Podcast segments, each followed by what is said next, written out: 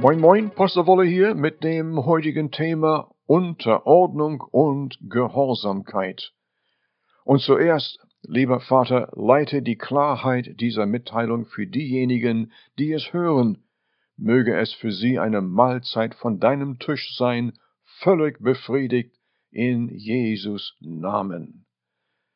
Wie unterscheidet die Bibel zwischen Unterordnung und Gehorsamkeit?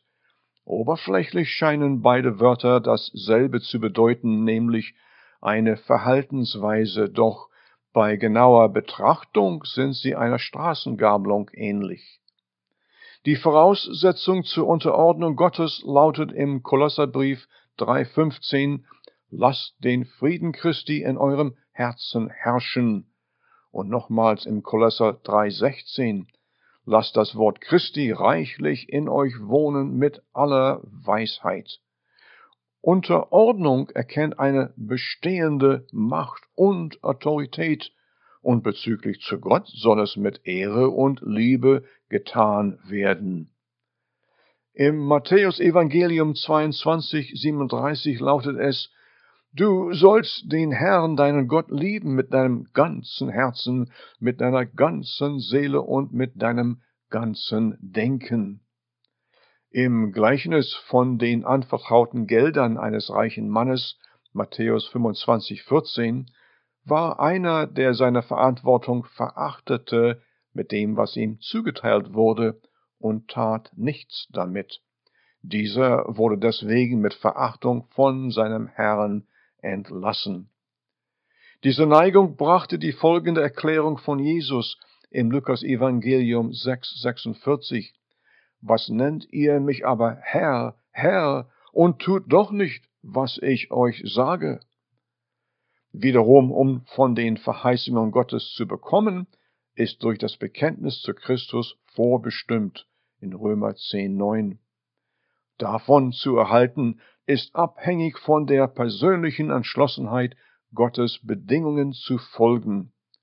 Viele haben gute Absichten, machen sorgfältige Pläne dafür, doch wegen anderen Interessen werden sie auf günstige Tage verschoben und am Ende bleiben unerreicht.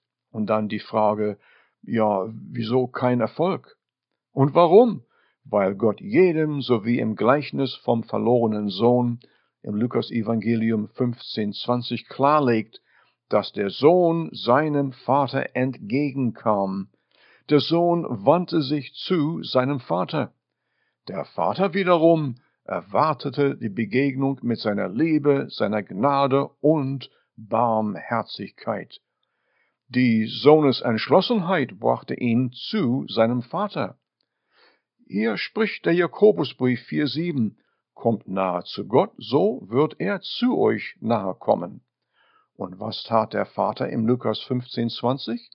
Als er seinen Sohn kommen sah, eilte er ihm entgegen, fiel ihm um den Hals und küsste ihn.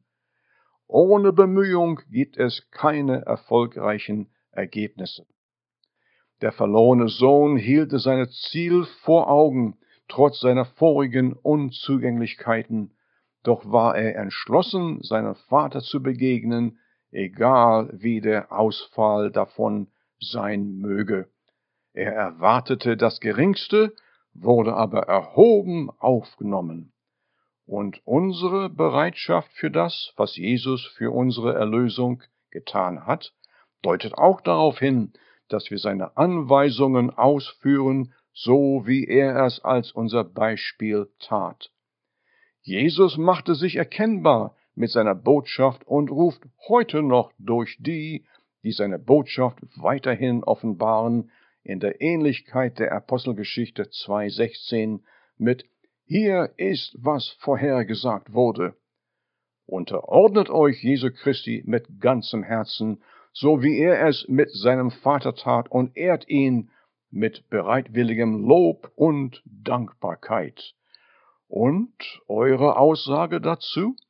Herr, deine Anliegen nehme ich zu Herzen und betreue sie zu deiner Ehre und Gnade mit meinem ganzen Herz, mit ganzer Seele und mit ganzem Verstand.